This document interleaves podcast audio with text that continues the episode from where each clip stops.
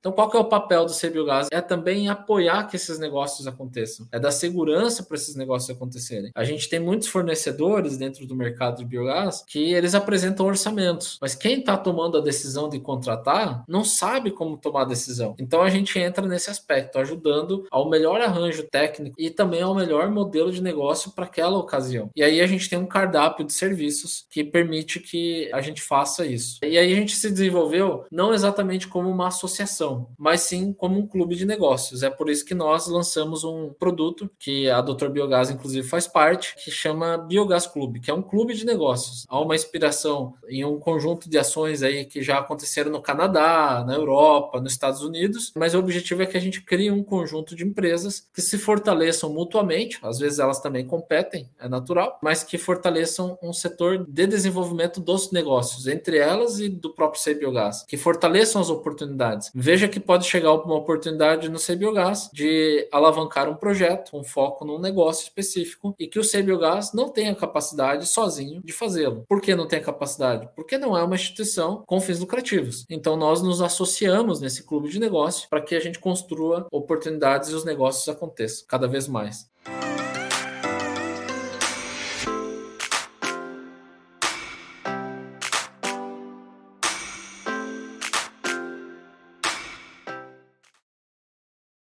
Fala pessoal, tudo bem? Sejam bem-vindos a mais um podcast do Dr. Biogás Podcast. E hoje eu tenho um convidado mais que especial aqui, um mentor da minha vida profissional e da minha vida empresarial, um cara que me deu as primeiras, os primeiros conselhos no Dr. Biogás lá no final de 2021 e deu alguns empurrãozinhos aí para que a gente começasse esse projeto definitivamente e tenho muito a agradecer a ele. Tenho aqui comigo hoje Rafael Gonzalez, diretor-presidente do CEI Biogás. Rafael, seja bem-vindo, meu amigo. Obrigado, Ricardo. Eu agradeço muito o seu convite. É uma satisfação, alegria também poder é, contribuir um pouco mais nesse, nessa tua visão estratégica, nessa visão empresarial da Doutor Biogás e contribuir com todo mundo aí que vai nos escutar. Tenho certeza que é uma audiência boa, muito qualificada também. Então, estou total disposição aqui para a gente poder, poder bater um papo. É bem isso, cara. É bater um papo. Preferiria que fosse pessoalmente num churrasco, alguma coisa nesse sentido, mas como a gente está um pouquinho distante, vamos fazer ele virtual mesmo. Rafa, para quem eventualmente não te conhece ou só te conhece da posição do diretor-presidente do CBLGás, ou te Sim. viu num evento, alguma coisa nesse sentido, eu sei que o Rafael é um engenheiro ambiental, assim como eu, formado na mesma faculdade, inclusive. Mas conta um pouquinho qual que foi o teu momento biogás nessa tua jornada profissional, Rafa? Primeiro, é muito bacana poder contar isso, Ricardo, porque a, a realidade do, da minha carreira no biogás ela foi, ela não foi instantânea quando eu me é, quando eu me joguei nas energias renováveis, né? Eu primeiro trabalhei mais na parte hidrelétrica até do que na parte de biogás. Isso porque eu sou bom, sou engenheiro ambiental, me formei é, em Foz do Iguaçu, no Paraná. É, tive a oportunidade de trabalhar em várias ações ambientais na região da fronteira de Foz do Iguaçu. Temos ali as cataratas, o Parque Nacional do Iguaçu, trabalhei ali um tempo. É, mas especialmente tive uma oportunidade muito grande de construir minha carreira, e aí que fui começando a, a me deparar com biogás no Parque Tecnológico de Itaipu, né? É, tive a oportunidade de entrar como estagiário e fui crescendo e trabalhei muito nessa época a parte de geoprocessamento, dado, processamento de dados geográficos, a parte de sensoriamento territorial, é, uso de imagem de satélite, todo esse, esse universo que a gente chama de geoprocessamento. Também tive a oportunidade de fazer muitos mapeamentos em várias regiões do país, até fora do país, tive é, oportunidade de trabalhar fora do país, até em ajuda humanitária. É, não sei se você sabia disso, mas tive a oportunidade de trabalhar. é, tive, tive, a oportunidade de trabalhar numa, numa ajuda humanitária de é, recuperação de infraestrutura do Haiti, quando teve um terremoto lá, tudo com dados geográficos, né? Então foi minha, o início da minha carreira aí é, no ambiente da engenharia. Uma das atividades que eu desenvolvia nessa época era mapear aonde estão as granjas e, e produções, é, tanto da suinocultura, bovinocultura de leite, de corte também, a, a avicultura, aterros sanitários, enfim, tudo que tinha algum tipo de resíduo ou dejeto que pudesse impactar o meio ambiente de alguma forma. E nesse momento eu comecei a olhar não exatamente o biogás, e isso que é curioso, eu olhava é, sob a ótica de cuidado ambiental, né? Aquilo que poderia gerar algum tipo de impacto. E aí, com o tempo e com os incentivos que eu tive é, também muita, muito, muito forte com a Itaipu Nacional, é, que ajudou a, ser criar, a criar o Sei Biogás, inclusive, do qual eu represento hoje, mas na época ainda não existia o Sei Biogás, então existiam algumas atividades é, ligadas a programas ambientais, e nesses programas ambientais aí, é, de atuação da usina hidrelétrica de Itaipu e também do Parque Tecnológico Itaipu, entre outras empresas, a gente passou a olhar o biogás como uma oportunidade de tratar esse tipo de resíduo, né? Então, isso foi o meu início. É, por isso eu digo, não foi por, por uma, uma, uma direta atuação no biogás, ela foi por, pelo paralelo, porque eu estava cuidando do reservatório, na verdade, da parte de água da hidrelétrica. É, e aí, com isso, é que eu me deparei com a situação do biogás, já que a gente tem uma grande oportunidade de transformar esses resíduos, né? Então, foi por aí que começou a minha, minha história com biogás. Um ponto também bem legal que eu tive a oportunidade de fazer um trabalho em, acho que foi 2009, se não me engano, é, já há algum tempo, foi ter uma visita, uma, uma viagem à Itália, inclusive com um colega nosso, Felipe, Felipe Marques, que hoje é diretor de desenvolvimento tecnológico do Biogás. Sim. É, é, tive, tivemos a oportunidade de, de, visitar algumas iniciativas de biogás na Itália em 2009. E aí, com isso, também se deu. É, começamos a trabalhar a parte de rede de gás, gasodutos, enfim, um pouco do que a gente trabalha hoje, mas naquela época ainda tentando entender o que, que era isso, né? Então, foi, vem por aí o meu início de trabalho com biogás. Bom, você teve na história do biogás dentro da, do movimento Itaipu, né? Eu, eu, eu tenho comentado aqui nos, nas gravações que a gente faz, nos podcasts, basicamente a segunda onda de biogás do Brasil, né? É, e você já comentou agora com a gente que um dos fatores motivadores, e poucas pessoas sabem disso, é da Itaipu investir em biogás era por qualidade da água do reservatório, que implica na manutenção das turbinas e assim, consequentemente, né? Conta um pouquinho como é que é esse negócio de um projeto de biogás da Itaipu vir um laboratório e de repente é uma spin-off e o Sei Biogás.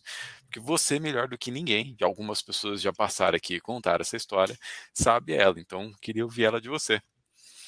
Não, com certeza. É, tive desde o início nesse processo. Eu não, estou aqui fazendo propaganda das empresas, né? Mas é muito importante relembrar o que, que elas fizeram pelo, pelo biogás no, no nosso país. E a Itaipu, se você pegar, a Itaipu criou o CEI Biogás. Ela foi a, a empresa que foi âncora para criar o CEI Biogás. Hoje o CEI Biogás conta com 48 empresas parceiras, né? Mas na época a Itaipu foi âncora para isso. Ela também foi âncora para criar a Abiogás. E não sei se todos que, sabem isso. Que poucas pessoas sabem disso. É. É, a primeira ata de, aliás, a ata de constituição da Biogás constava um, um ex-diretor de Itaipu, né? Veja que coisa interessante. Diria que esse preciso fazer referência também a uma pessoa chamada Cícero Blay, que muitos conhecem. Hoje é um empreendedor, mas ele também foi o primeiro presidente do CEI Biogás, primeiro presidente da Biogás, e foi um, uma pessoa absolutamente importante para criar esse, esse mercado que a gente vive hoje, né? E lá nessa época, a Itaipu criou uma superintendência de energias renováveis. Eu estou falando em 2006, aproximadamente. É, essa superintendência foi criada para poder trabalhar as estratégias de energias renováveis da, da usina, e uma das estratégias era biogás. Então, criou-se um núcleo de conhecimento, pessoas, profissionais, muitos deles, eu diria que praticamente todos eles que estavam naquela época, técnicos pelo menos, trabalham hoje ou em empresas ou no próprio C Biogás, mas em, é, muitos em empresas hoje é, de biogás no país, até fora do país, aliás. E criou-se um núcleo, pessoas que começaram a trabalhar o conhecimento da, da área de biogás. É, eu, é, eu, brinco dizendo, né? Eu falei que eu, meu, o início da minha carreira foi na área de geoprocessamento, e eu sou de uma época, apesar de não ser tão, tão, tão velho, né? mas foi uma época nem, que nem o Google Earth funcionava nessa, nessa ótica do geoprocessamento. Sim. Então, hoje em dia, a gente não, não consegue pensar em olhar nada sem mapa, né? E nessa época no biogás a tecnologia não existia. Eu cheguei a ver, Ricardo, é, motor de Santana, de carro, veículo convertido uhum. é, para gás, né? Obviamente uma, uma nada muito assim industrial, uma, algo muito muito amador na época, mas era o que, o que se tinha, é, convertido a gás para gerar energia elétrica, né? Então, acompanhei bastante esse crescimento. Então, esse núcleo foi criado dentro do Parque Tecnológico de Itaipu, que é uma, é uma entidade, uma fundação que a Itaipu é, mantém, e, e, isso virou uma spin-off em 2013. Então, a gente está completando agora 10 anos de existência, o CNPJ do CBiogás, mas virou uma spin-off desse parque tecnológico, dessa, da, da própria Itaipu, é, nesse conhecimento, nesse know-how em biogás. E aí tivemos uma um desenho. É importante destacar que o Sebiogás não foi criado do nada, ele foi criado a partir de um plano de negócios.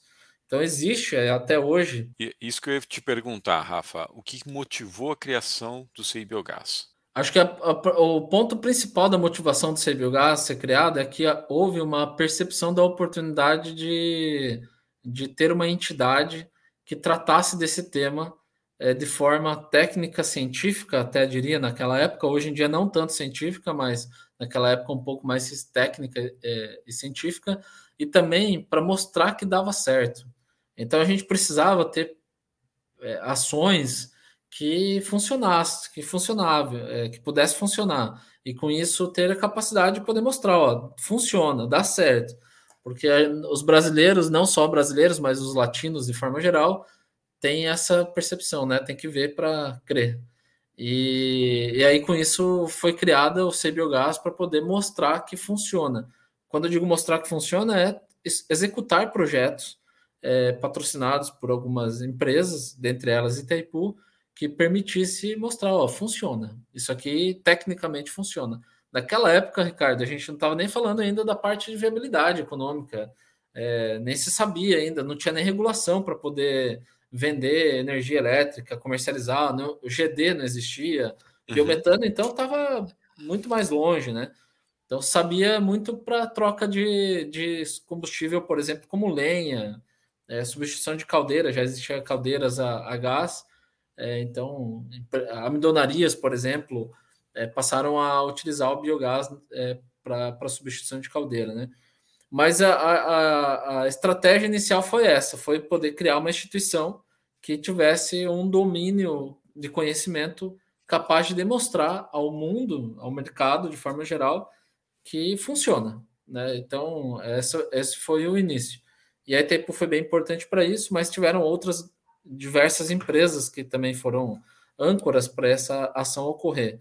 Dentre elas, Eletrobras, é importante destacar isso, e também a Unido, que é a Organização das Nações Unidas para o Desenvolvimento Industrial, porque é, a Unido tem uma, uma, é, uma área da Unido que cuida da, da parte de energia, e eles têm um Fórum Mundial de Energia, que é absolutamente reconhecido no mundo todo, e esse Fórum Mundial ele, ele foi criado, a partir desse Fórum Mundial foi criado a intenção de criar o CEI Biogás. E aí em 2012, na Rio Mais 20, no Rio de Janeiro, eu estava presente no ato, inclusive, foi feita a assinatura da, da, da, da, da criação do CBiogás, mas no sentido de ter um, um plano de negócios. Aí foi criado um plano de negócios, em 2013 foi criado o CNPJ do CBiogás a partir desse plano de negócio. E esse plano de negócios é uma bíblia para mim, viu? Eu sigo até hoje ela, embora, claro, tenha atualizações, 10 anos depois muita coisa aconteceu, mas é uma bíblia, por isso é importante ter a estratégia do negócio desenhada e, e, e apresentado de forma muito clara, né? Show, show. Você está falando bastante de validação técnica. A gente olha para essa questão do motor da Santana, me chamou bastante atenção. É isso, né? Provar que é possível gerar energia a partir do biogás. E algo que eu gosto bastante de perguntar para quem passa por aqui, Rafa, e tem tamanha experiência quanto você, quais eram os desafios daquele momento? Momento de surgimento do biogás, momento de provar para a sociedade que, que, que, o biogás não, que o biogás era tecnicamente viável, enfim, comenta um pouquinho desses desafios que te marcaram naquele momento. Olha, eu acho que o principal desafio, e ele, ele ainda existe, tá, Ricardo? Ele era da época, mas o mercado cresceu muito. ao mesmo tempo, as pessoas também é, passaram a olhar hoje de outra forma. Mas é, eu sempre brinco que a gente às vezes catequiza o pessoal, sabe? A gente precisa ir lá mostrar que o biogás é, não é um bicho de sete cabeças, tem sua complexidade e tudo mais, seus desafios, suas dificuldades, mas tem possibilidade de produzir. Então, esse desafio de catequizar, que eu, eu brinco dessa forma, mas principalmente de mostrar que funciona, que tem, tem cases reais de sucesso, etc., ele era um desafio bastante presente. Do ponto de vista técnico e tecnológico, é, existiam desafios de equipamentos, não tínhamos equipamentos. Estamos, estamos falando aí de biodigestor, de gerador, tubulação, válvulas, equipamentos que hoje para nós é basicamente ligar para alguém e falar, cara, você me entrega amanhã? Não tinha, né? E a gente não está falando de tanto tempo uhum. atrás, então, estamos falando de 13, 14 anos atrás que é bastante tempo, mas ao mesmo tempo não para um desenvolvimento de tecnologia não é, não é um absurdo, né? Então, é, na prática, a gente tinha um desafio muito grande de equipamentos. Os equipamentos não, não tinha uma... A gente não tinha facilidade de acesso. Teve um outro desafio que era, é, para mim, é muito marcante. Embora o CBiogás tenha sido criado em 2013, o nosso laboratório ele foi criado um pouco antes, é, em 2010. E esse laboratório ele já tinha é, referências, né? Quando a gente olhava para fazer cálculo de engenharia, as referências de produção elas estavam concentradas na Europa. E eu sempre faço essa, uma, uma, um trocadilho aqui, não é bem um trocadilho, mas uma reflexão é, sobre o que, que acontece na Europa. Né? A Europa, no, no sinocultor, por exemplo, então vamos dizer assim que as referências mundiais indicavam que o dejeto da suinocultura produzia biogás e que estava concentrado em 6% de sólidos dentro da, do dejeto, que é aquilo que nos interessa para produzir biogás. Só que, na realidade, lá na Europa, uma suinocultura tem hidrômetro, tem controle da água porque eles têm escassez também, né? A gente não vive tanto isso aqui. E com isso, veja que loucura, a gente não, a gente não tem tanta escassez, então, na realidade, a granja ela é limpa mais vezes, utiliza mais água no processo e com isso dilui mais os sólidos. Tem gestão aí, lá, né? Exatamente. Está é, é, tá melhorando bastante no Brasil, mas a gestão lá é mais rígida. Exato, ela é mais rígida, mas ela também não é só pela regra, né? É também pela escassez. Então, quando a gente faz essa, esse cálculo para o Brasil, a gente está falando de 2 ou 3% versus 6% que estava na literatura ou na, na, na visão de projetos de engenharia na Europa. E aí a gente está falando de 50% de diferença. E se você transferir, que não é bem é, linear isso, mas se você transferir isso para o payback do, da planta, cara, a gente errou em 50% o resultado. Aí, num, esse desafio de dar informação, que hoje a gente também tem muito mais fácil, é, ele, era, ele era muito mais presente, né? Então, eu diria que a gente tinha um desafio de, de convencimento, desafio tecnológico de equipamento e também um desafio de informação que tivesse capacidade de suprir o desenho dos projetos de engenharia, né? Quanto coloca no biodigestor, qual o tamanho do biodigestor, detalhes básicos hoje da engenharia que ainda tem dúvidas nas pessoas, mas que já tem muita empresa hoje que tem capacidade de fazer, né? A engenharia evoluiu também nesse sentido. Então, eu diria que são esses. E, claro, nessa época também não tinha regulação nenhuma. A gente não, não tinha GD, não tinha o mercado, não tinha, não tinha capacidade de conectar uma geração elétrica, biometano, então nem se falava nisso, né?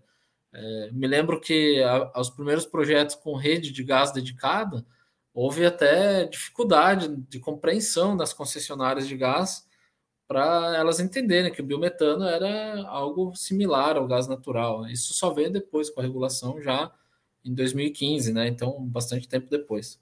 Isso é fato, cara. É, a gente se espelhava muito no. Se espelhava, não, se inspirava muito no que tinha na Europa, porque, primeiro, a gente não tinha conteúdo técnico no Brasil.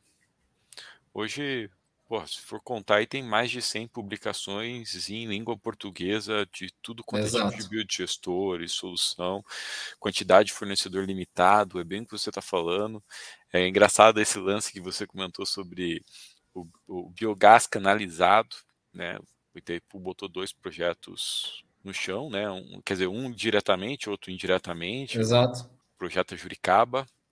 Isso aqui eu acho que é um bom exemplo, Rafa, de você falar sobre esse aspecto de validação técnica e depois de validação de modelo de negócio, porque a gente vê o Ajuricaba, num primeiro momento, validando tecnicamente que é possível transportar e depois entre rios, mostrando que é sustentável você trabalhar com transporte de biogás e promover essa economia circular, né?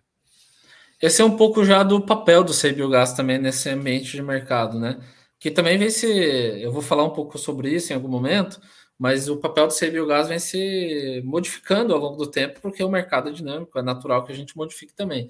É, mas é, é interessante ver que algumas tecnologias, e, e só um parênteses, a gente vai vivenciar isso na era do hidrogênio agora.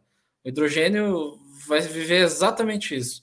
A gente não tem hoje nada que demonstre toda a, a estruturação técnica, tecnológica do hidrogênio funcionando. Sim. Tem iniciativas isoladas, como tinha também do, do biogás, mas é, assim, vou comprar, como funciona, quanto custa, ainda tem dificuldades, né? E isso vai um tempo para se desenvolver. Mas eu diria que, diferente daquele momento do biogás, onde a gente estava um passo atrás do mundo, hoje no hidrogênio a gente está tendo uma discussão quase, se não lado a lado com o mundo, né, de desenvolvimento tecnológico, de uso de hidrogênio, do que a gente estava naquele momento de biogás, certo?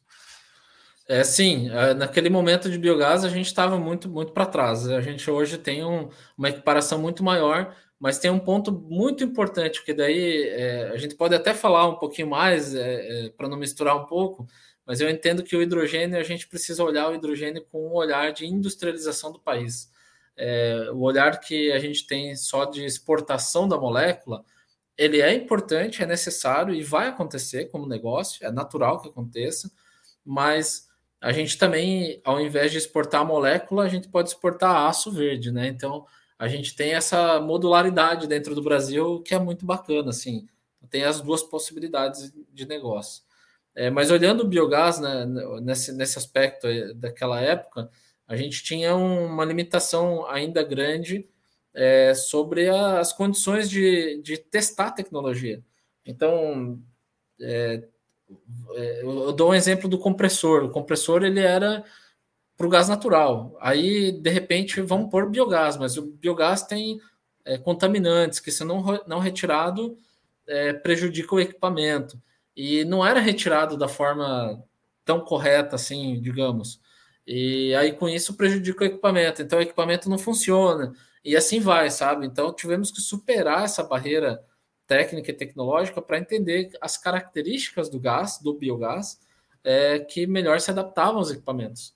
E isso foi todo um trabalho de validação tecnologia de equipamento e validação também posteriormente do modelo de negócio, né? Porque aí tudo isso vai envolvendo é, os planos de negócios de cada, de cada projeto.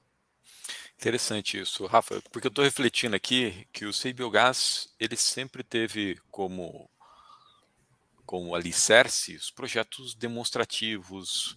Né? O Biogás sempre teve o momento de alguns projetos validando o modelo de negócio, tecnologia ao longo de toda a sua história, e esses projetos foram mudando, né, conforme os desafios foram surgindo e assim por diante. E antes de você comentar sobre esses desafios, cara, eu quero aproveitar a oportunidade desse podcast aqui para para contar para o pessoal um pouco o que, que é o Sei Biogás. Né? Então, o que, que é o Sei Biogás, Rafa? Essa é uma pergunta muito complexa de responder, Ricardo. Eu sei. É, e, e, e vou, vou fazer Vou responder ela, vou tentar sintetizar ela, porque ela não é complexa porque o sei biogás é complexo em si.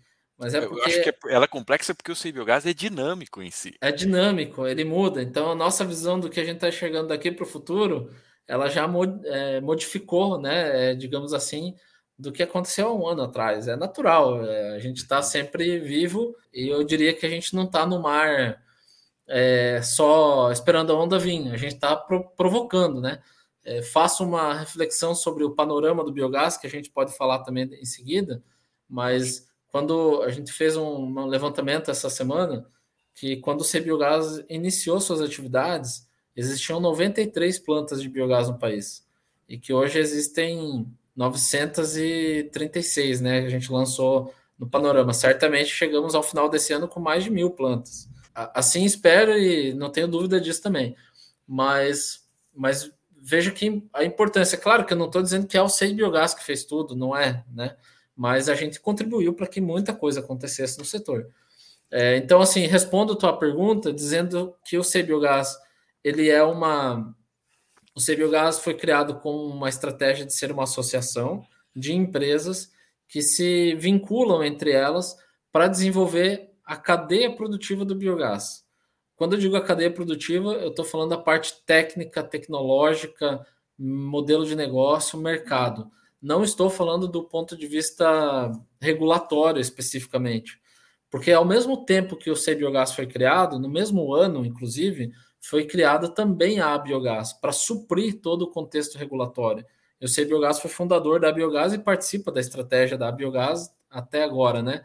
É, então a gente ajuda no contexto regulatório via a biogás, e o papel do SEI Biogás é, uma, é ser uma instituição de ciência e tecnologia, mas não com foco na ciência básica, mas sim na ciência aplicada.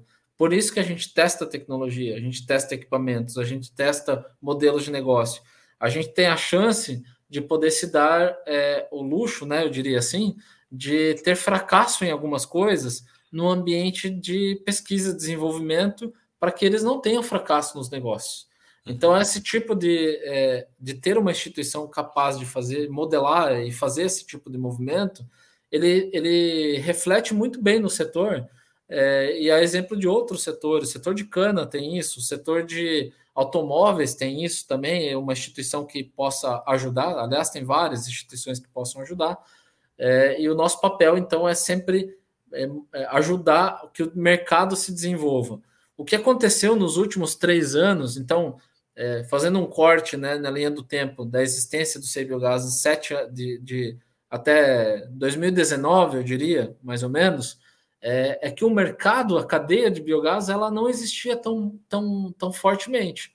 Ela era meio incipiente. Existiam projetos, claro que existiam investimentos, mas ela não tinha assim uma cadeia de valor tão robusta né, é, a gente chegar no ano de 2023 a ter empresas ou fundos de investimento de alto nome do mercado nacional anunciando ao mercado que vão investir 600 milhões de reais em uma planta ou em algumas plantas, é, a gente começa a ver, opa, peraí, o mercado mudou. Né? Então, à, medida que o mercado foi mudando, o papel do Sei Biogás também mudou. É por isso que é complexo, que eu, que eu falei lá no começo. E aí o papel do CBGás, além de ser uma SCT, uma instituição de ciência e tecnologia que trabalha todo o aspecto de, de pesquisa, desenvolvimento e inovação para esse setor, também tem um olhar de negócios, que é um olhar mais recente nosso até, diria que nos últimos quatro anos, conforme também o mercado se desenvolveu. Aí podem me perguntar assim, Rafael, será que antes disso ninguém olhava negócios? Não, muita gente olhava negócios, mas é que os negócios não aconteciam da forma como a gente vê acontecer hoje. Então hoje a gente está vendo muitos negócios acontecer. Então qual que é o papel do Cebiogás? Em, é, é também apoiar que esses negócios aconteçam, é dar segurança para esses negócios acontecerem. Né? A gente tem muitos fornecedores dentro do mercado de biogás que eles apresentam orçamentos, mas quem está tomando a decisão de contratar não sabe como tomar a decisão. Então a gente entra nesse aspecto, ajudando ao melhor arranjo técnico, tecnológico e também é o melhor modelo de negócio para aquela ocasião. E aí a gente tem um cardápio de serviços que permite que é, a gente faça isso.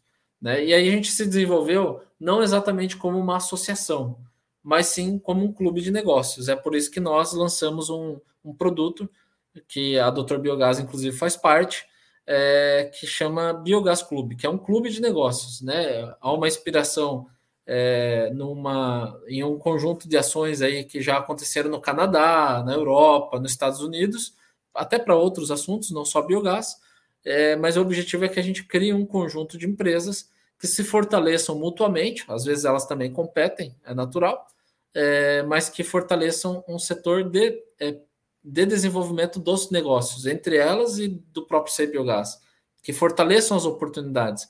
Veja que pode chegar uma oportunidade no CBiogás de alavancar um projeto com foco num negócio específico e que o CBiogás não tem a capacidade sozinho de fazê-lo. Por que não tem capacidade? Porque não é uma instituição com fins lucrativos. Então, nós nos associamos nesse clube de negócio para que a gente construa oportunidades e os negócios aconteçam cada vez mais. É, então, acho que com isso fica um pouco mais claro né, o que, que é o CBiogás. Tomei um tempo para explicar, mas é porque é, realmente são, são ações distintas que a gente vem fazendo no mercado. Nosso papel é alavancar projetos, alavancar negócios e alavancar a tecnologia do biogás como um todo. Muito interessante, Rafa, porque vamos lá, resgatando um pouquinho do que você falou, o CBiogás ele foi fundado por essas instituições, Unido, Itaipu, Eletrobras, entre outras instituições, com o objetivo de ajudar o desenvolvimento do setor. Naquele Perfeito. momento, com muitas barreiras técnicas, né? E por, por causa disso surgiram as primeiras unidades de demonstração para falar sobre isso. E agora você está me falando, e a gente conversou sobre essa instituição dinâmica, e você, alguns momentos da sua fala, você falou ajudar. Né? E é, hoje a gente vive um momento que o biogás deixou de ser um projeto e passou a ser um empreendimento. Perfeito. Né? É um negócio rentável. Isso quer dizer que os desafios mudaram. Né? Então, a ótica de ajudar as empresas, ela deixa de, de ser tão técnica e passa por uma vertente mais estratégica, que eu acho que é a melhor visão hoje do Biogás. E entendendo isso, vocês decidem ampliar essa portfólio de empresas que estruturam o CBiogás, que estão juntos com o CBiogás, com um clube de negócios que mais, melhor se identifica com essa nova estratégia, essa última estratégia do CBiogás. Cara, é, é, muito legal e isso está conectado com o que você falou bem no comecinho, de ter uma bíblia, que é o primeiro modelo de negócio do CBiogás, e se, se, eu fosse resumir a tua fala agora, o que o Biogás faz é ajudar o setor e as empresas a desenvolver negócios de uma forma sustentável e economicamente rentável, assim pode-se dizer, né? É perfeito. Eu acho que esse é o papel nosso, né? Às vezes é, é o pessoal olha a gente também como uma instituição de P&D ou até de cursos, né? Mas uhum. esse é, um, é são pedaços do nosso papel de poder ajudar realmente, né? Talvez essa seja a palavra, mas é, não é ajudar só no entendimento como era no passado. Então a gente olhava lá para catequizar. Biogás é a purificação, é, biometano é a purificação, é refino do biogás. Não, não é isso. É assim, cara, eu preciso do biometano. Como é que eu tenho biometano dentro da minha indústria? Então a gente entra numa visão estratégica de dar suporte para que esse negócio aconteça. E é diferente de poder dizer assim, é diferente de convencer as pessoas em biogás. Então esse, esse papel realmente vem funcionando. E um ponto bem, bem interessante, Ricardo, que eu, eu colocaria é que o papel no ambiente das políticas públicas também mudou. E aí, com isso, as, as políticas públicas não precisam convencer do biogás mais, elas já estão convencidas. Né? Agora, é, quais são os pleitos que a gente precisa construir para que é, seja incorporado o biogás dentro dessa, das políticas públicas do país? Então, é, muito do, do nosso papel é poder contribuir para que esse setor avance. Tem uma, uma frase que eu gosto bastante, que o pessoal da nossa equipe fala, é tentar trabalhar menos PowerPoint e ter mais Power Plant. Né? Ter mais plantas, mais unidades. O que a gente quer é que tenha mais unidades em funcionamento no país. Boa, boa. Bom, a gente acabou de explicar o que o biogás é. E antes de você explicar o que o biogás faz, eu quero que você diga o que o biogás não é, cara. Ou o que o biogás não faz. Isso é importante também. Muito bom. É, o CBiogás não é uma associação de classe setorial. É, muita gente confunde a gente como sendo uma associação setorial. É, nós não somos uma associação setorial, nós somos uma, uma, um grupo de empresas em formato de uma associação, mas que não é setorial. Então, por isso, às vezes há uma confusão. É, nós também não somos uma empresa de cursos. Muita gente acha que nós somos só uma empresa que dá cursos. Não somos isso. Nós também não somos uma, uma, uma instituição só de ciência e tecnologia. Embora juridicamente a gente apare, apareça dessa forma também. Nós somos é, é, reconhecidos no Ministério de Ciência e Tecnologia, por exemplo, como uma instituição de ciência e tecnologia. É, o que nós somos é uma, é uma composição de vários, vários faces, né? É, para que a gente possa é, contribuir nesse, nesse mercado. E tem um ponto também que eu, gostaria de destacar que nós não fazemos e não está na estratégia, nós não somos fornecedores de equipamento, de tecnologia. Muita gente nos liga procurando é, que para vender equipamento. Vocês vendem equipamento? Não, a gente não vende equipamento. Então, de todas as, as facetas nossa, essa com certeza a gente está a mais distante possível. Nós não somos um fornecedor de equipamento.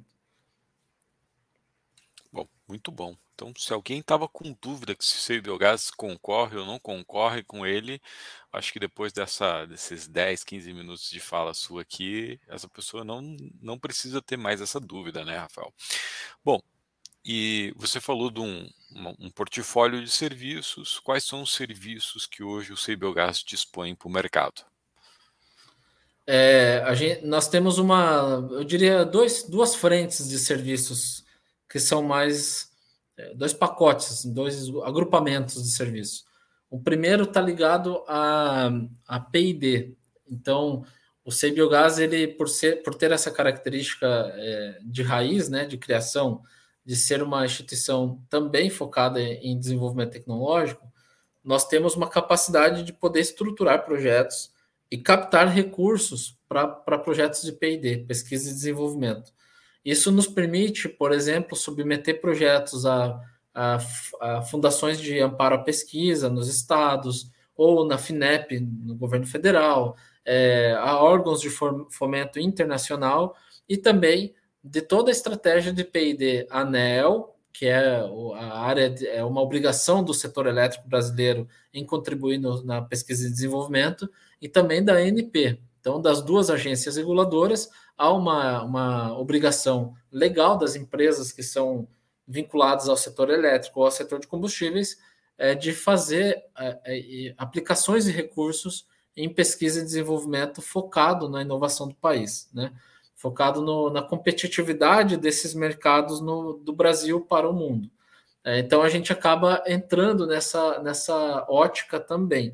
Então, esse é um conjunto de atividades que a gente executa desde a estruturação profunda do projeto. Esse tipo de projeto ele não é um projeto é, que eu costumo dizer de planilha, né? Ele é, é que você monta o projeto uhum. na planilha. Você está montando um projeto que tem que ter originalidade, tem que ter é uma série de detalhes é, que, que permitem utilizar esse tipo de recurso. É, você me fez a pergunta antes de, do que o CBiogás não faz. Nessa ótica, o CBiogás não faz pesquisa acadêmica. O CBiogás uhum. aplica a pesquisa acadêmica, convida universidades parceiras para atuar de forma conjunta e entregar soluções ao mercado. Então, a gente, nesse campo, a gente fica no meio do caminho entre a universidade e o mercado, fazendo essa, essa, essa gestão do meio desse caminho, que ela não é simples de ser feita, porque é, existem poucos incentivos né, que haja uma conexão entre o mercado e a universidade. Eu acho que hoje a gente precisa um pouco mais desse incentivo, mas é um papel do CBiogás. Um outro conjunto de serviços que a gente tem, eles estão mais ligados, ligados ao negócio, empreendimento de biogás. Seja pela ótica de quem quer consumir biogás ou biometano, ou seja pela ótica de quem quer é, produzir biogás biometano. Então, desde a da inteligência do mercado, né, que a gente chama de inteligência de mercado, de poder achar onde tem biomassa, até encontrar quem é o parceiro sócio, é, investidor dessa biomassa para produzir um empreendimento, até fazer diligências, é, o arranjo tecnológico, a melhoria do arranjo, ou o próprio arranjo do negócio, é, como é que você vende esse produto, biogás ou biometano, quais são os preços para poder encontrar essa viabilidade, qual é o modelo do arranjo é, de viabilidade propriamente dito. Né? Então, são os aspectos do negócio que a gente é, dá suporte, desde diligências até a parte de fazer o um matchmaking entre produtor de biomassa e quem quer investir ou quem quer ter, quem tem interesse na molécula biogás ou biometano. Também tem um conjunto de serviços que a gente trabalha que eles vão da ótica é, laboratorial do laboratório. Nós temos hoje um laboratório é, acreditado pela ISO 17025 de, do Inmetro. É, é, o único do país que tem essa, essa acreditação. E ela é importante porque a gente consegue parametrizar todos, todas as análises. Então, a análise que a gente uhum. faz de, um, de, uma, de, uma, de um tipo de material, de um substrato, ele, é, ele tem capacidade de ser correlacionado com outro, porque a gente consegue é, ter os mesmos parâmetros de análise sempre. Todas as análises têm, são parametrizadas. É, e com isso a gente já chegou a mais de 43 mil análises feitas em, em, mais de 300 substratos diferentes, né? É, e com isso, esse tipo de, de, de serviço também laboratorial, a gente não parou aí no laboratório, né? Então não é um laboratório de análises clínicas, você vai lá e emite um laudo. Basicamente, ele é um laboratório de análises clínicas, mas com a interpretação do médico. A gente olha é, dessa, é, faz essa comparação, né? A gente vai lá, olha a situação da, do substrato e indica quais são as condições para melhorar o manejo e a produção de biogás a partir daquele substrato. Se é um empreendimento que ainda vai começar, dá a indicação do potencial de produzir biogás. Se é um empreendimento que já está operando, qual seria a melhoria de performance que ele poderia chegar.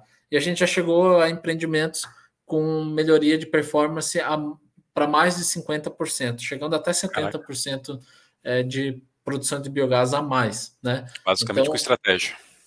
Basicamente com estratégia do manejo, monitoramento, manejo, é, algumas adaptações né, de alimentação do biodigestor e, e tudo mais. Então, é, esse é um universo que a gente trabalha. E o último que eu queria destacar, que é um pouco mais é, recente, mas é muito, muito importante para nós, ele está ligado à estratégia das empresas entrarem no mercado de biogás.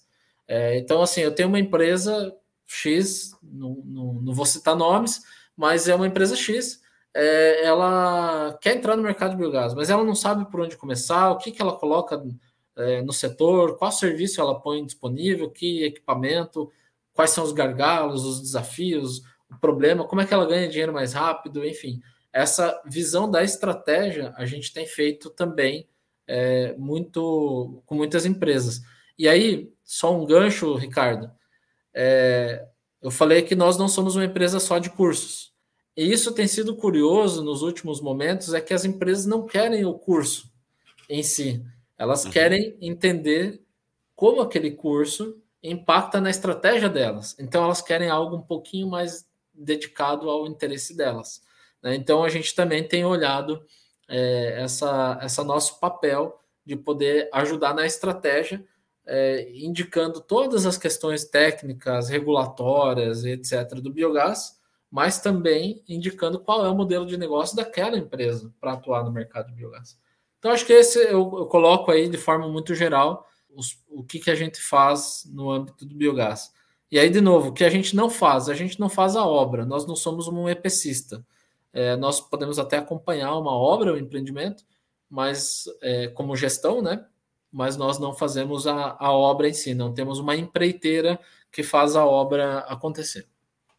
Muito legal, Rafa, entender todos esses pontos e ver essa evolução do mercado de biogás contado na história do CI Biogás e nas, nas soluções do CI, do, do, do, do CI Biogás. Partindo disso, cara, quais são os desafios e oportunidades que você vê no, no momento de hoje no mercado de biogás? É, acho que os desafios hoje o biogás é um, é um energético que entrou no país, no Brasil, é, sem muito apoio, eu diria, do ambiente regulatório e tributário, é, e, e começou a competir agora de igual para igual com outros energéticos. É, no entanto, a gente percebe que tem incentivo tributário, por exemplo, para combustíveis fósseis, é, e que o biogás está até tributado acima desse tipo de, de combustível fóssil. Caraca. Então, é, tem estados, enfim, até na, na no é, ambiente federal. falando em relação ao diesel, em relação ao gás natural? É o diesel mesmo. É, a gente tem tributação mais baixa, né, de, de combustíveis fósseis, é, diesel, entre outros, e o biogás ele está tributado mais alto. Isso acontece é, porque falta política pública.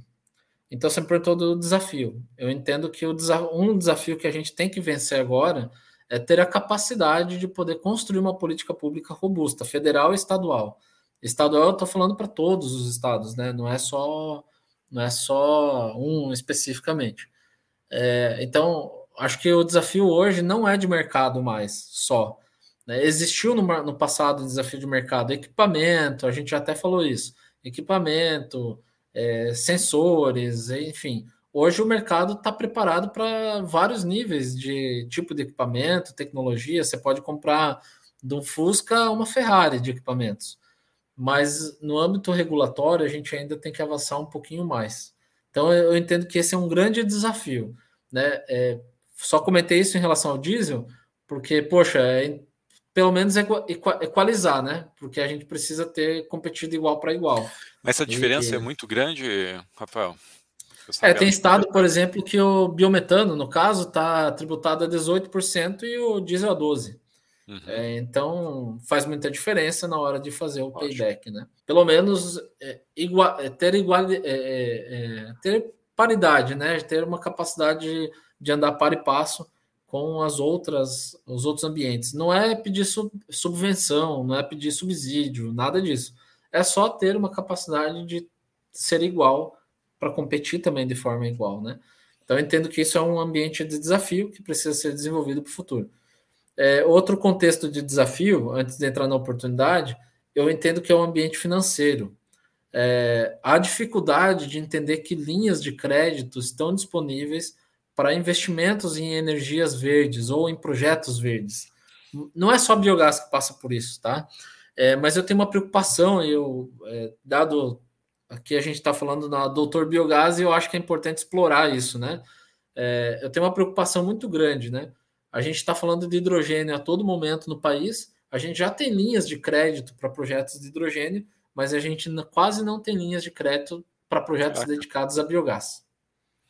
Né? Então, é, não estou querendo frear aqui, longe disso, projetos de hidrogênio. Eu só acho que o biogás também merece um espaço e eu entendo que esse espaço poderia ser construído numa, na condição diferenciada de, de projetos de biogás e biometano, é, para o contexto financeiro.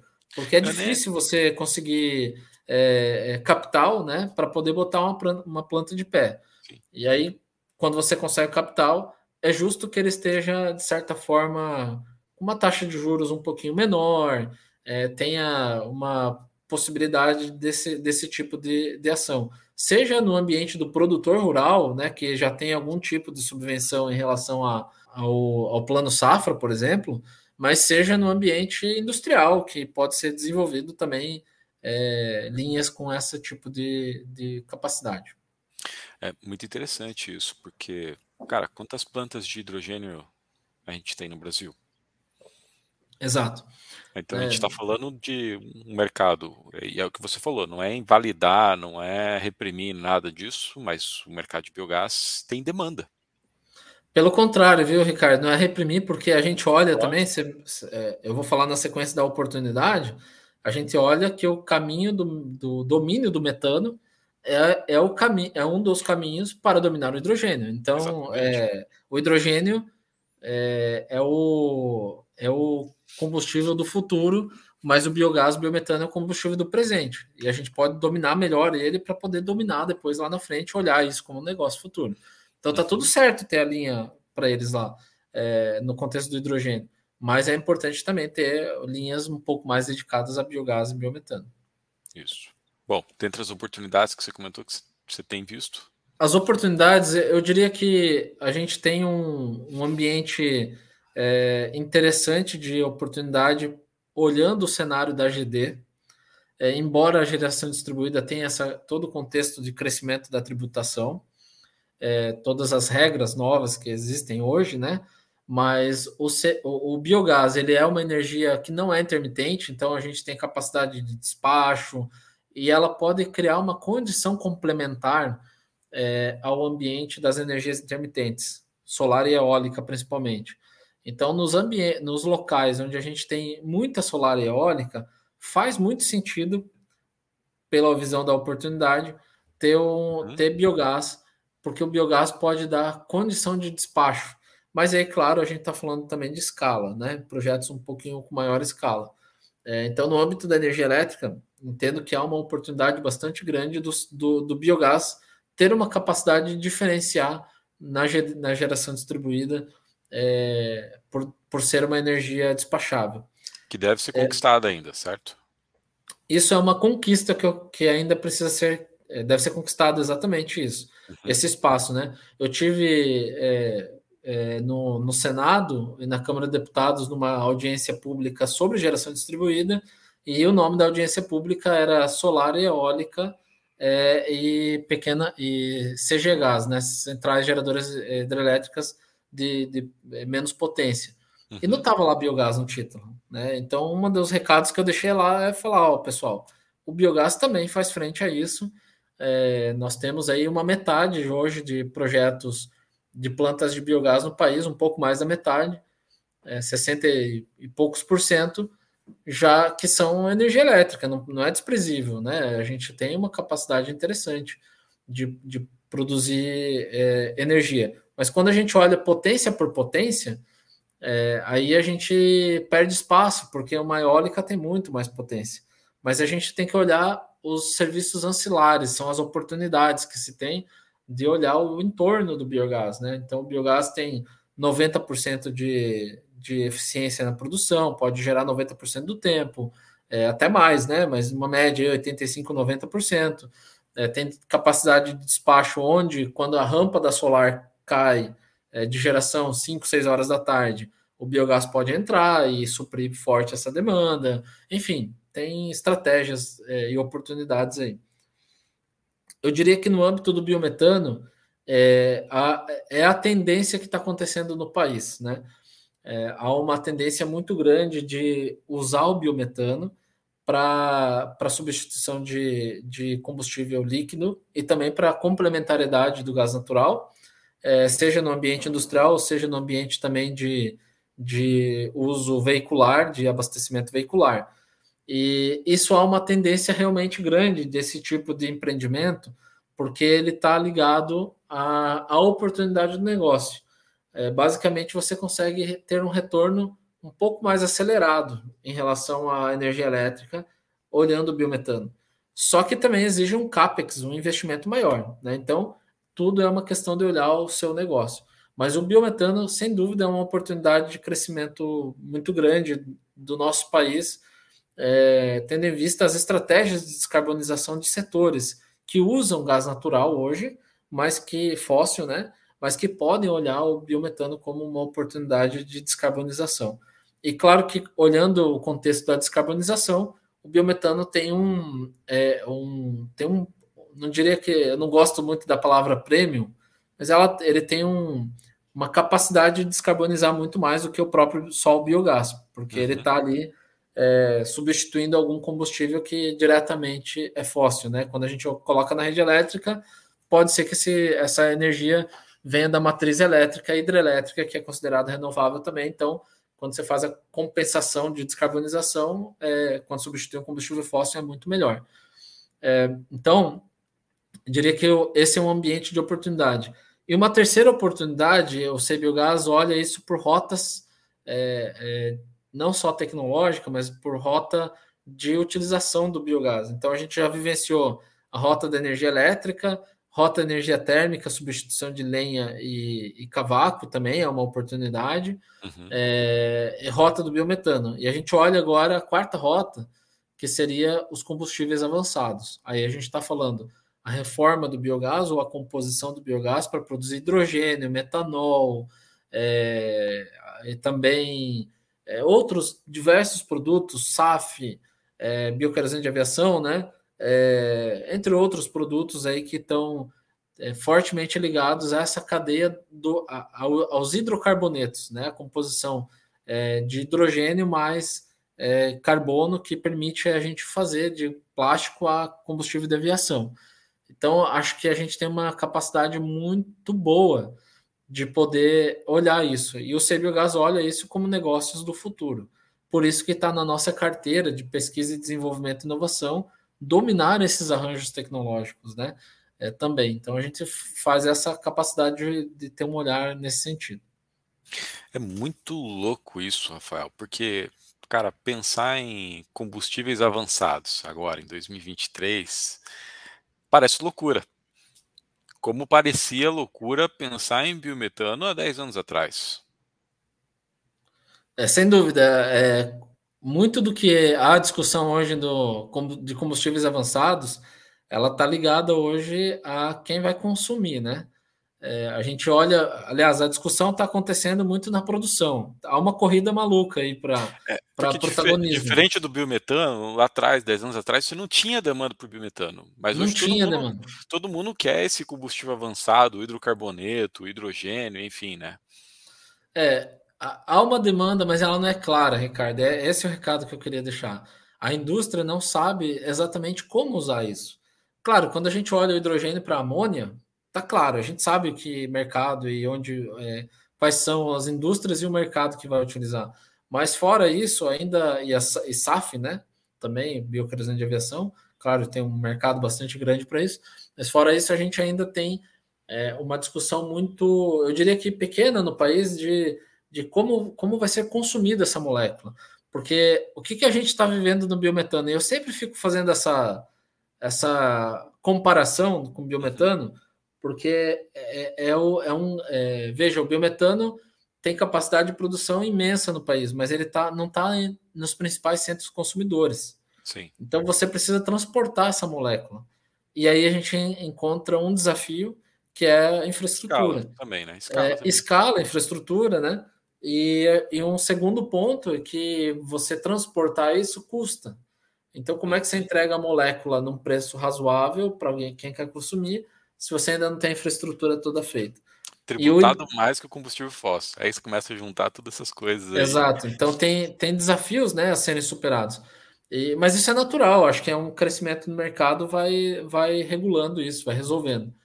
É, mas o que eu quero dizer é assim: a gente está encontrando oportunidade para o biometano nesse momento, mesmo tendo essas dificuldades de infraestrutura.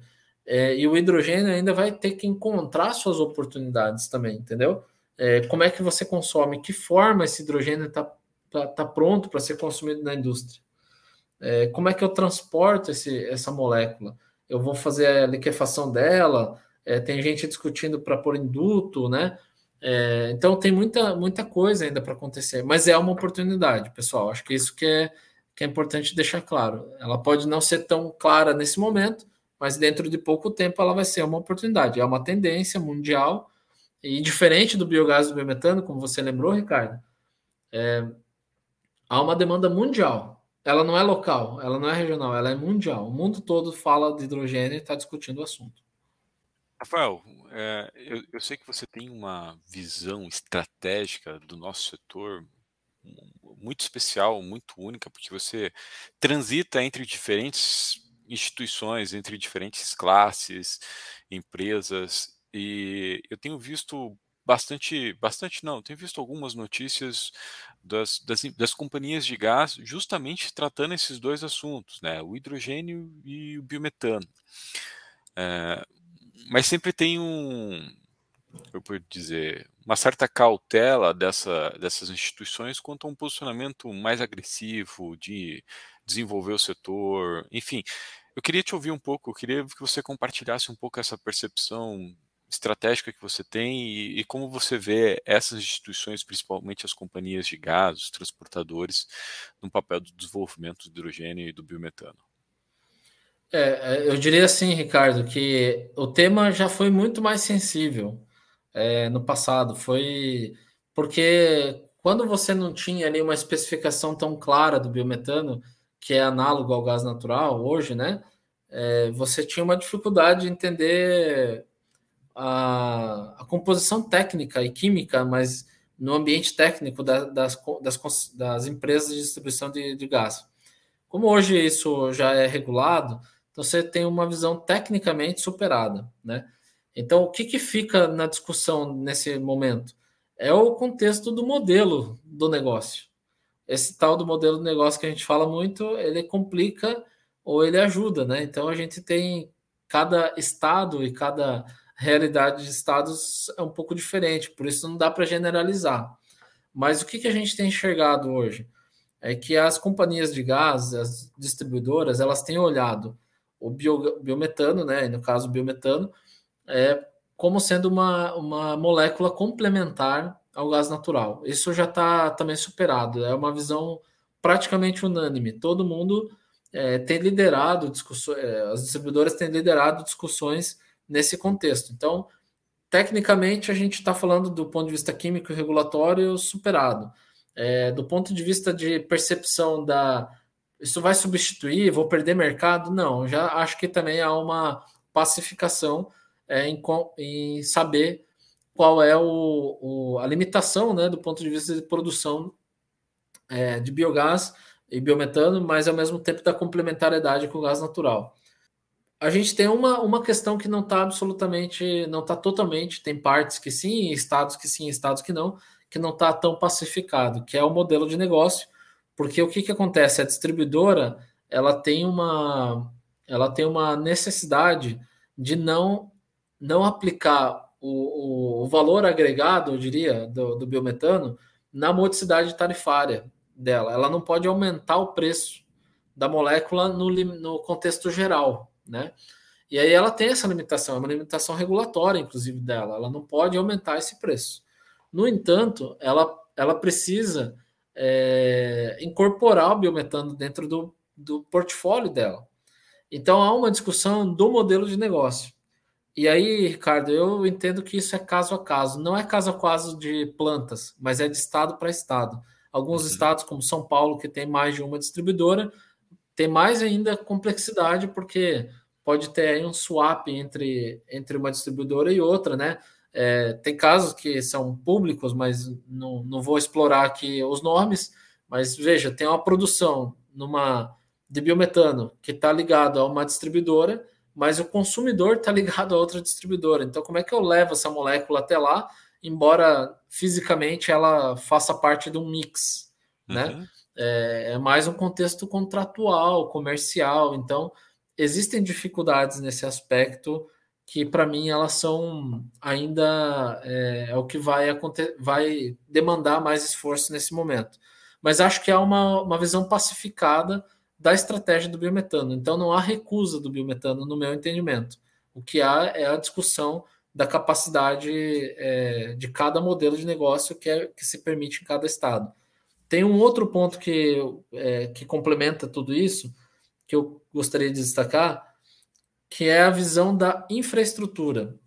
É, também hoje, na verdade, se cobra muito da, das distribuidoras que elas implementem mais infraestrutura nos estados. Quando eu digo infraestrutura, é rede de gás, né, de distribuição ou é, até de transporte, né, dependendo do caso.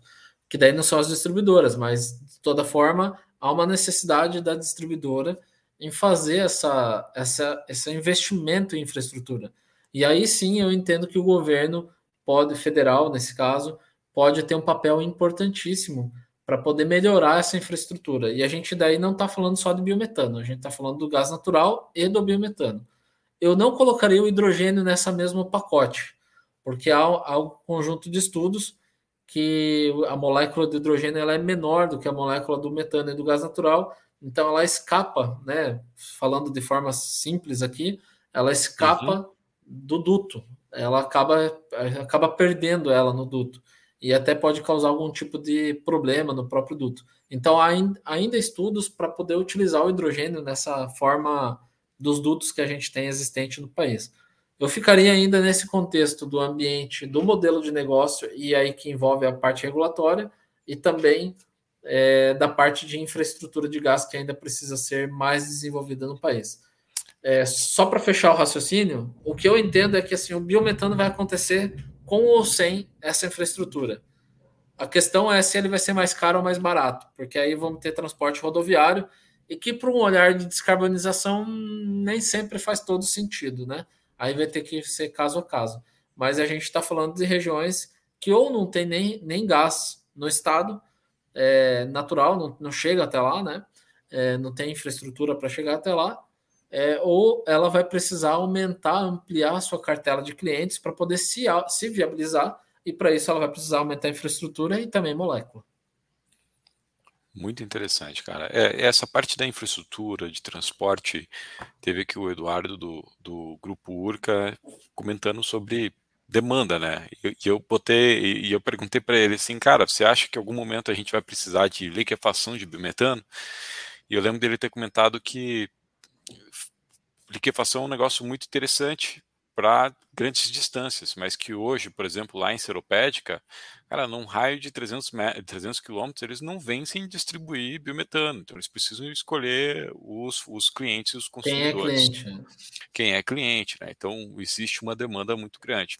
Me parece, Rafael, que esse momento regulatório que nós estamos passando, com a AGD, como você falou, abre aspas, sobretaxada, né, mas que tá, estamos trabalhando para que o biogás tenha um diferencial dentro desse negócio, porque é uma energia despachável, e a abertura do mercado do gás está fazendo todo o setor se movimentar, né? Todo mundo está interessado na molécula, está todo mundo sentado na mesa e discutindo constantemente modelos de negócio para melhorar essa competitividade, certo? Certo, mas eu acho que tem um outro ponto que está impulsionando, que é a descarbonização. É, empresas que têm matriz estrangeira, elas têm uma demanda, eu poderia dizer top-down. Assim, ó, da JBS precisa... agora, semana que saiu a notícia deles. Por exemplo, mas é, eu digo assim, empresas que têm, empresas automotivas, empresas de diversos setores do, de econômicos, elas têm uma necessidade, digamos, compulsória, obrigatória de, de modificar a matriz dela. Então, porque ela precisa apresentar compromissos de descarbonização. Então, empresas que têm matriz estrangeira ou empresas que têm produtos brasileiros, mas que vendem no ambiente externo também, ou seja, que exporta, né? Então, esses dois ambientes, eles estão impulsionando eu diria, é, os investimentos e também a necessidade pela molécula. Né? E aí eu diria que isso contribui nessa, nessa, nesse contexto que você coloca. Eu acho que é uma composição de vários fatores que está fazendo crescer. Mas sem dúvida, o, o, os programas aí de, do gás para crescer, dos, o, da abertura do mercado de gás natural, vai permitir um crescimento do biometano também. É uma questão. É por isso que eu digo que a questão está pacificada em relação à uhum. competitividade. Uhum. Não estamos competindo. Né? Uhum. Tem um outro ponto, Ricardo, que a gente não mencionou, que é importante nessa ótica, que é a parte da. É, a parte da, da, da remuneração pelo atributo ambiental. Então, a molécula física ela pode ter o mesmo preço vamos chamar assim, ou um pouquinho mais, dependendo da condição de negócio, do que a molécula é, do gás natural, a molécula do biometano, né? Só que ela tem ainda um, um agregado de valor que é o, o crédito de uhum. carbono, uhum. do metano, enfim, tem várias óticas para ver, é, vários programas, vários é, conceitos para poder colocar é, esse atributo ambiental. Mas a realidade é que também tem empresas que não estão interessadas na molécula física, ela está inter interessada em dizer ao mundo que ela tem um compromisso ambiental e ela está descarbonizando. Só que isso não é, é, é uma, uma questão tão simples assim, porque você precisa ainda ter toda a rastreabilidade disso. Então há um ambiente de discussão sobre essa ótica né, de quem que é responsável por tudo isso. É o produtor? É o cliente? É a distribuidora? É, há uma discussão ainda nessa ótica também. Massa, massa. Bom, vamos, vamos virar folha sobre esses aspectos regulatórios, estratégicos e, cara, vamos conversar um pouquinho sobre o panorama do biogás que foi lançado semana passada. Tá todo mundo muito ansioso por esses números, né? Porque mostra para nós se o nosso setor está crescendo ou não e responde uma pergunta, né? Devo investir ou não devo investir no mercado de biogás? Então, se puder compartilhar um pouquinho as suas percepções sobre o panorama, ficaria grato. Show de bola. É, o panorama é realmente um produto que a gente trabalha muito forte para que ele aconteça. Não é fácil.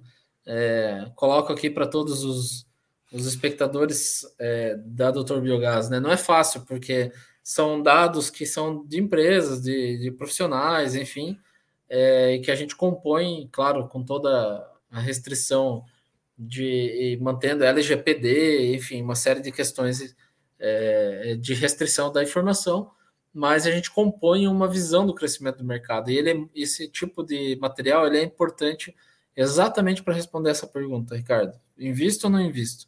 E a resposta é sim, você pode investir porque o mercado está crescendo. É, mas eu queria dar alguns pontos de diferença em relação aos, aos, anos anteriores. O primeiro é que a gente cresceu em torno de é, 15% de número de plantas. mas a gente cresceu mais de 20% em volume de produção de biogás. Então, 22% é o número. Então, vamos dizer um quarto, né? Arredondando para cima para uhum. ficar mais bonito para a foto. É, a gente está falando de um quarto de crescimento em volume de biogás em relação aos anos anteriores. É muita coisa. É, cresceu em um ano só. E isso é interessante olhar que esse, essa visão de crescimento ela se deu em um ambiente de aterros sanitários, principalmente neste ano. Então veja que a maior parte das plantas no passado elas não eram de aterro de, da área de saneamento, eram de, eram de é, granjas, produtores da área agropecuária de forma geral. Em 2021 teve um crescimento de plantas sobre o aspecto é, de plantas sucrocoleiras. Em 2022 continuou tendo um crescimento de sucrocoleiro, mas teve uma expressividade muito grande em aterros sanitários. Isso demonstra é, também a, a, a, como o setor tem se organizado, sabe? É, e por isso também explica um pouco mais o volume de produção de biogás. E também há uma, uma, uma informação bem interessante é que a gente cresceu 82% a quantidade de plantas de biometano. Então, algumas plantas que eram energia elétrica passaram a ser biometano, houve uma, uma mudança do modelo de negócio, o que é muito interessante de, de ter essa percepção. É, e um segundo aspecto é que já nasceram projetos com a ótica de biometano também. Provavelmente, e nem todos os casos, mas provavelmente a maior parte dos casos, conectados a um, a um, a um cliente que tem essa demanda local, próximo. Uhum. Alguns deles com um aspecto de conexão com a rede de gás, outros não. Então há uma há um pouco um pouco de tudo no modelo de negócio, né? Mas principalmente é, olhar, é esse olhar que eu queria trazer. O último panorama que a gente lançou, que é, falava dos dados de 2020, penúltimo, né?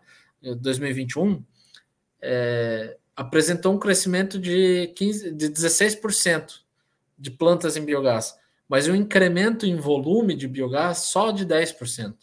Então a gente está falando que esse ano houve uma, uma maior produção da molécula mesmo disponível no mercado brasileiro. Né? Isso, esse tipo de avaliação é o que é, chama atenção. Outro ponto que me chamou a atenção também do panorama, do, eu não vou explorar aqui na fala o documento, né? O documento está disponível Inclusive, teve baixado. um webinar na, na, no dia Isso, 4 de setembro, dia 4. né? Isso. Vou deixar o link na descrição aqui, vai ficar no, fica no, no canal do YouTube do Sei Biogás para que vocês possam assistir na íntegra o Felipe Marques apresentando o panorama. Perfeito. Mas tem um ponto que me chamou a atenção também, que eu destaco, que é a questão dos estados. É, os estados, Minas Gerais continua sendo um estado líder em produção, porque por conta do incentivo tributário, isso também acontece na solar, não é só no biogás mas Goiás começou a aparecer com mais força no, no mapa do, do de quem está crescendo. Né? Uhum. E isso também demonstra. Antigamente a gente olhava São Paulo, só Sudeste é, nessa forma, mas Goiás começa a aparecer um pouquinho mais, Mato Grosso começa a aparecer um pouquinho mais. Então tem alguns exemplos assim que são interessantes de olhar uma modificação dos investimentos ou uma ampliação, na verdade, dos investimentos que ocorrem em biogás no, no, no país todo, né? Interessante isso, Rafael, porque demonstra mais uma vez a maturidade do setor. Né? Se a gente for pegar os 10 anos atrás, você olhava para biogás dentro da suinocultura, então natural que as regiões olhassem para o desenvolvimento do setor orientado para essa atividade. Né? Então hoje eu não sei teria que olhar mais detalhadamente o, o panorama, que eu ainda não tive oportunidade. Eu li ele, mas não li ele em detalhes, mas uhum. imagino que as, essas regiões, inclusive aqueles estados que ainda não, não foi mapeado uma planta de biogás, eles estão se descobrindo do ponto de vista de aptidão. Né, de desenvolvimento de projetos, que nem sempre vai ser suinocultura, bovinocultura, né, indústria e assim por diante, né, que é uma característica muito forte, são dois estados que a gente pode usar, por exemplo, é Paraná com suinocultura e São Paulo com sucro. É, são aptidões desses estados e o Brasil está se desenhando dentro desse. É, o desenvolvimento do biogás no Brasil está se desenhando dessa forma. Né? Então, os estados, as regiões, as micro-regiões estão identificando suas aptidões para o desenvolvimento do setor. Cara... Tem um ponto, Ricardo, que é legal olhar, que a gente está falando do setor saneamento, aí, aterros, estação de tratamento de esgoto, agropecuário, olhando o agro, principalmente a parte sucrocoleira, sucroenergética, é, e pecuária de forma geral, né? Todas as atividades pecuárias. Mas também é interessante olhar que as, os empreendimentos da atividade pecuária eles cresceram em volume também. E isso demonstra que há uma tendência para o futuro que aumente a escala das, das plantas que vêm da, da pecuária. Né? Porque, Por porque basicamente você começa a ter mais empreendimentos é, com uma, é, na área pecuária com maior volume de produção de biogás. E esse maior volume ele está ligado à escala, realmente. Ou é, são empreendimentos que é, recebem resíduos, dejetos, e a, como é um projeto nosso mesmo do Sei Biogás, é, ou é, são grandes granjas é, ligadas ao centro-oeste brasileiro, principalmente, mas também Goiás, um pouco de Minas Gerais, enfim. Então, são grandes produções que começaram a olhar o biogás, e isso não era uma coisa que aparecia tão forte nos, nos outros anos. É, isso demonstra algumas questões para mim, né? É que o setor sucrocoleiro vai continuar crescendo, o setor de aterro vai continuar crescendo, mas eles têm um ambiente de limitação, porque esses setores eles não crescem. A gente não tem mais aterros sanitários, é, não cresce 20% da média do ano de aterros sanitários do país, nem de, nem de empresas do setor sucrocoleiro. Mas a gente cresce muito em percentual aí, chegando a 16%, 14%, é o setor da pecuária, né? Porque exporta muita proteína animal, principalmente. Então aí há uma tendência também em encaminhar por esses ambientes o, a, o futuro do biogás no país, né? Muito interessante, Rafa. O número que me chamou bastante atenção, e você já comentou aqui, foi a, o crescimento do biometano. Né? Apesar de a gente falar de 4 para 20 plantas, você, ah, pô, é fácil ter 82%, mas, cara, é, mostra que o mercado, mais uma vez, está maduro. A gente tem bons fornecedores. O próprio Panorama cita a 3DI, a UB, é, a Exato. tecnologia deles, engenharia 100% brasileira, né? E isso mostra a consolidação do setor, né? Eu acho muito interessante isso. Rafael, antes de eu te caminhar para o final, você esses dias atrás comentou sobre essa questão de crescimento do setor agro, né? E que existe uma tendência muito forte de fortalecimento da, das agroindústrias, principalmente no Sudeste. Não sei se você pudesse, se poderia comentar um pouquinho disso e como isso pode impactar esses empreendimentos de pequeno, médio porte de biogás. É, eu entendo que o, a região centro-oeste, sudeste, primeiro sudeste, ela uhum. tem uma grande, uma alta, um grande potencial no setor sucroenergético, né? Olhando o agro. Centro-Oeste e Sul é um pouco mais ligado à pecuária, propriamente dito. Às vezes, suinocultura, bovinocultura de leite ou de corte e também avicultura. Se a gente fizer um trabalho, é, um olhar, é, uma reflexão, olhando um mix de todos esses, esses resíduos, né, esses dejetos que tem né, dessas atividades pecuárias e também do agro, a gente tem um olhar de que há uma tendência de crescimento natural da atividade desse setor, né? Só que para esse setor crescer, ele também precisa de alternativas ambientais. E o biogás se demonstrou uma alternativa ambiental para isso, para essa. Não é o biogás em si, mas o tratamento desse dejeto, o biodigestor, se demonstra uma, uma alternativa para esse tipo de, de resíduo, né, de dejeto que a gente tem disponível no, no no ambiente de produção. É, não só no ambiente do produtor, mas também no ambiente das agroindústrias. E aí, com isso, eu estou falando de abatedouros, fecularias, grandes é, produções de industrialização de alimentos, de forma geral. E passou a ter um olhar é, também estratégico sobre a questão ESG nesses setores, que, que embora se tinha no passado, e se tem, né, estava é, muito ligado à visão da floresta, de derrubada de floresta ou de preservação de floresta. E hoje a gente passa a ter um olhar sobre o aspecto do tratamento do resíduo e, do, e também do, da energia que é utilizada para esse ambiente produtivo. E com isso, claro, dentro do, de uma ótica de economia, na, na visão de tudo isso, né? É, e com isso passou a ter uma tendência, entendo eu que há uma tendência de melhor evolução desses, desses setores para o ambiente de produção. E também a gente pode olhar isso de forma mais clara dentro das demandas que o CBiogás recebe. A gente recebe demandas sobre, sobre a ótica de laboratório, de grandes agroindústrias, a gente recebe projetos para estruturar nesse aspecto também de grandes agroindústrias e começa a olhar, quando eu digo agroindústrias e cooperativas agroindustriais, empresas integradoras, a gente está falando da unidade industrial e de toda a cadeia produtiva que está no entorno dela, né? Os produtores, granjas, etc. Então você começa a ter um olhar é, mais estratégico para o biogás. E com isso a gente entende que tem uma tendência bem grande de desenvolver novas plantas nesse aspecto de nesse ambiente. E quando eu digo novas plantas, eu não estou falando também de plantas pequenas, tá? Estou falando de plantas que concentram os resíduos, os dejetos é, e que permite uma escala maior. A gente passa a ver já agroindústrias, cooperativas a, a produzir biometano por si só, para utilizar o, o biogás é, para a indústria, o biogás in natura para a indústria, o, bio, o biometano para abastecer VI, os caminhões, é, e o CO2 para usar também no ambiente industrial. A gente passa a ver um investimento é, num, num ambiente de numa área, né? Aconteceu semana passada é, pela Sebigás Cótica com a EB Capital também, acho que é importante frisar. É um investimento numa área industrial que recebe uma série de resíduos agroindustriais e que vai produzir biometano e CO2 para venda comercial é, nesses ambientes. Então a gente passa a ver um, um incremento desse tipo de, de, de, produção com uma visão de investidores externos também. Isso é importante, Ricardo. É por isso que esse movimento está acontecendo. É, a agroindústria, ou as cooperativas, ou as empresas do agro, elas têm biomassa, mas o, o core delas não é gerar energia.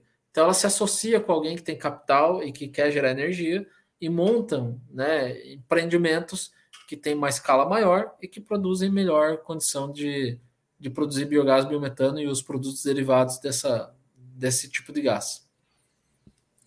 Cara, você basicamente respondeu a última pergunta que eu geralmente faço, qual é a tua visão sobre o futuro do mercado de biogás, né? Rafael, assim, ó, eu queria te fazer uma pergunta, porque eu acho que é algo que deve ser curiosidade de muitas pessoas, para ter uma ideia, para a gente caminhar para o final. Né? Poderia compartilhar com a gente os big numbers do CI Biogás, número de funcionários, projetos, empresas envolvidas, só para a gente caminhar para o final e ter um. Eu esqueci de te perguntar isso antes. Então, não, não, mas, tranquilo. Mas, mas eu sei que muita gente não conhece o CI Biogás por fora, é, por dentro, né, em números. Eu acho que isso é importante também a gente comentar. Legal. É, bom, o Biogás tem alguns números que são bem interessantes, né? 10 anos de existência, mais 14 anos de história. Então, é, já tem mais tempo do que a própria vida dele de caminhada no setor. É, temos aí uma, um laboratório que já fez mais de 40 mil análises, 43 mil análises, mais de 300 substratos. Sempre bastante é, demandado esse laboratório. É, atualmente a gente está executando em torno de 20 projetos aproximadamente, nesse momento. Mas é sempre uma média. 20 projetos é mais ou menos entre 15 e 25 projetos, é uma média padrão de execução de projetos nossos, tá?